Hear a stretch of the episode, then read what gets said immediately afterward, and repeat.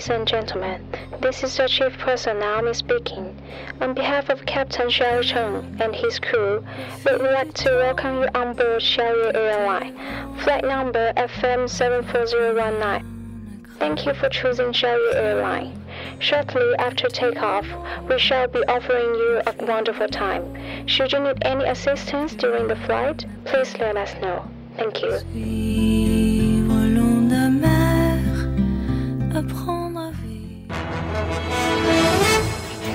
各位听众，晚上好，晚上好。今天是二零一六年六月二十八号，星期二，农历的五月二十四。欢迎收听日节目。二零一六年的今天，冰岛爆冷，二比一击败三狮军团英格兰，抢到欧洲杯最后一个八强席位。今天的节目主要内容有：参加完高考，四名学生无证酒驾，车祸身亡；玩笑开过头，小 S 晒照片疑回应金曲奖霸凌清风。狂欢过后，这里留下了一千吨的垃圾。从清华北大退学之后，复读再入名校。下面请听详细内容。根据网友爆料，六月二十号的凌晨两点左右，吉林省梨树县的万发至郭家店路段发生了严重的车祸，造成了四人当场死亡。遇难的四名男子均是刚刚参加完高考的学生，其中一个学生家里正在为他举办升学宴。四名学生均无驾照，半夜酒后驾驶借来的轿车出行，在万发与郭家店的路上与一辆严重超载的大货车相撞。这难道就是传说中的得意忘形吗？我们并不想拿四条鲜活的生命来验证什么古语，这代价太大了。刚刚高考完，最美的青春年华刚刚开场，没想到会以这样的方式落幕。在这里也是劝听节目的各位：一不要无照驾驶，二不要酒驾，三不要得意忘形。郭老师那句话怎么说来着？得意之时莫仰头，失意之际别垂手。最后只能说，孩子们一路走好了。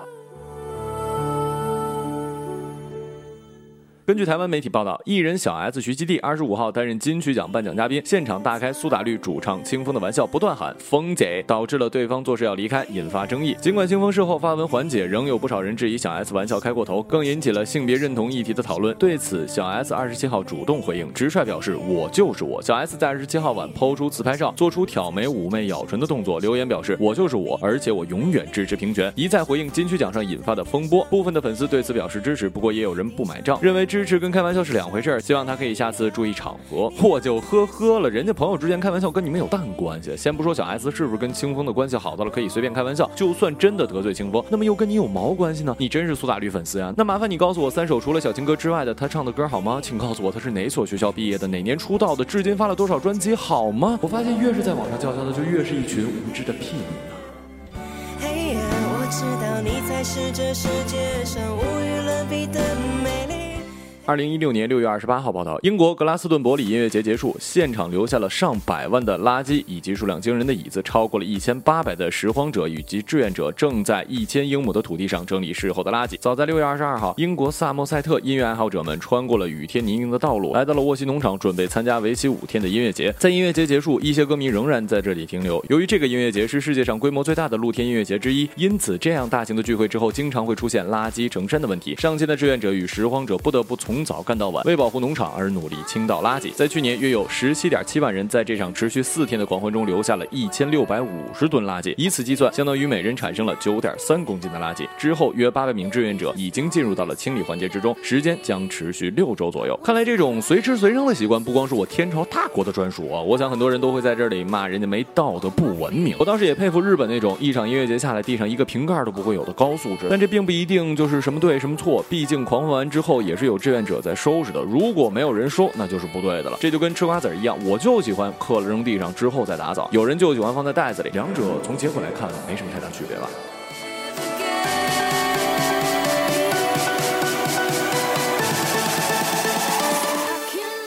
新京报的记者发现，十五位考霸之中，五位考霸均因北大、清华情节复读，四位是追求喜欢的专业而复读，三位是为了考上清华、北大中的理想专业而复读。其中有清华梦的吴善柳复读次数最多，达到了十次。今年黑龙江省的理科状元刘秋实为了实现北大梦，则经历过两次复读，今年才圆梦。德州齐河县的高考理科状元陈一天则为清华梦，从同济大学退学两次复读，最后一次媒体报道的复读情况显示其未考上。由于部分考霸复读次数过多，其中两人还被质疑为职业考霸，为赢取学校及当地的高考奖励而不断的高考。嗯，对于学霸呢，我是发自内心的崇敬，因为这方面我真的做不到。如果只是想要一个自己喜欢的专业而复读，我是表示赞成的，毕竟人家擅长这个嘛。但是如果真的是为了奖励，以此为职业，那么，嗯，也不失为一种选择嘛。毕竟我尊重每一种人的生活方式。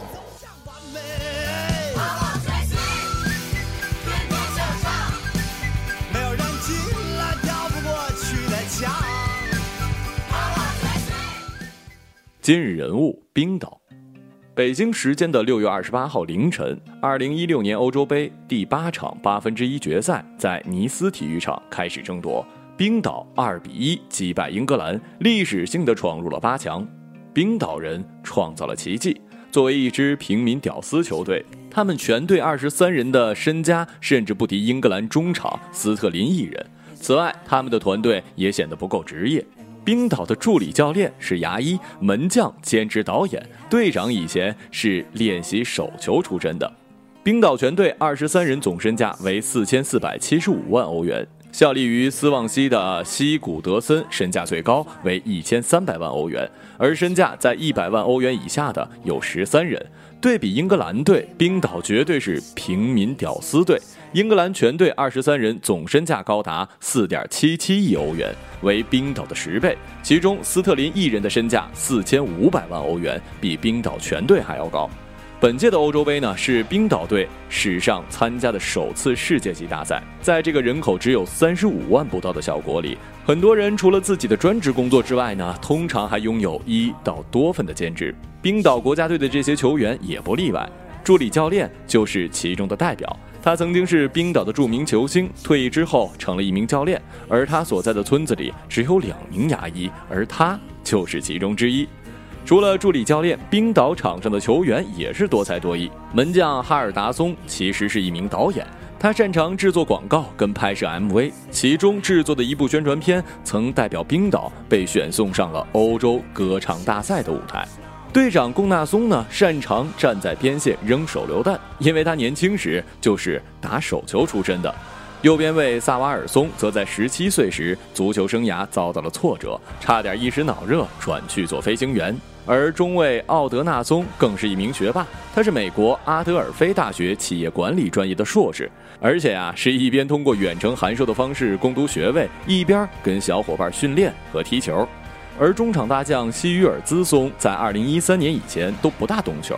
当时世预赛面对格子军团克罗地亚的时候，赛前他甚至都不知道曼朱基奇是谁。但是现在，冰岛已经杀入了八强，而克罗地亚已经被淘汰。好了，以上就是本期节目的全部内容，感谢各位的收听，我们下期节目再见，再见。Took down the queen beyond her men.